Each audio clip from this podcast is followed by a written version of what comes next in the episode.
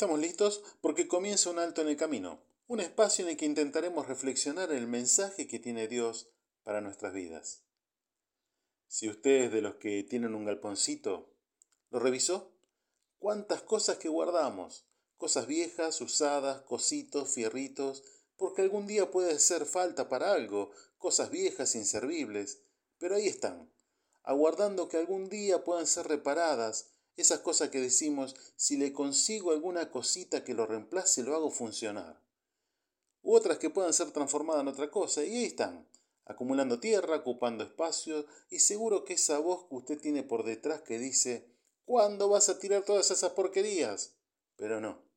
Seguimos acumulando cuanto tornillito, chapite y artefactos que se nos crucen. Por las dudas, vio, creo que es parte de esa de nuestra cultura europea que hemos heredado acabo de aprender una lección en este día. Cuando, cuando damos la materia tecnología en las escuelas, se le enseña a los chicos la ley de las 3R, que está bien que comencemos a aplicarla para el cuidado del medio ambiente, y donde cada R significa reciclar, reducir, reutilizar, y de esa manera reducir la cantidad de residuos que generamos. Pero nuestra vida espiritual no es así porque usted sabe bien que donde se acumulan cachivaches y porquerías, ahí también se juntan ratones, cucarachas y demás bichos. Y el apóstol Pablo escribe al corazón de Timoteo, ahí, al corazón.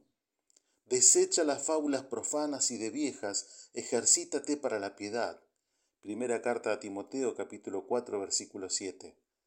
El consejo a Timoteo es a tirar todas esas porquerías que guardamos en el corazón historias que ofenden a Dios, doctrinas en contra de la voluntad de Dios, ideas mundanas, dice otra traducción, y cuentos de viejas. Esos cuentos, esas historias que se convirtieron en doctrinas, en creencias, en leyes espirituales a cumplir. Acá no hay nada que se pueda reciclar o reutilizar. El consejo es desecha, tira. En el corazón de una persona no es saludable juntar porquerías. Pablo le da un consejo superador. Y en otras palabras le dice, en vez de perder el tiempo juntando cachivaches, discutiendo ideas mundanas, cuentos de viejas, dice, ejercítate para la piedad. Versículo 7 del capítulo 4 de la primera carta a Timoteo.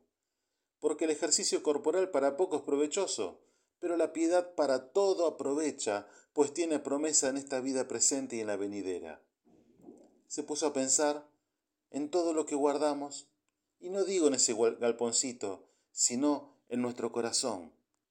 Y si nos ponemos a revolver un poco, seguro que ahí vamos a encontrar broncas, rencores, heridas y tantas cosas más, pasado que condiciona nuestro presente y nuestro futuro.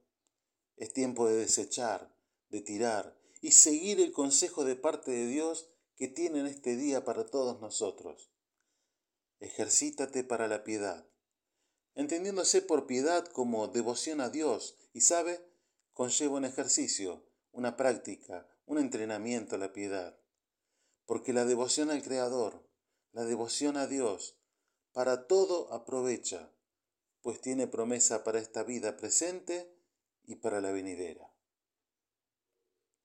Soy el pastor Gustavo Quiles del Ministerio Misión Norte, quien te saluda hasta el próximo encuentro. Nuestras vías de contacto misión.norte.hotmail.com o al 3415-958-957. Dios te bendice en esta jornada.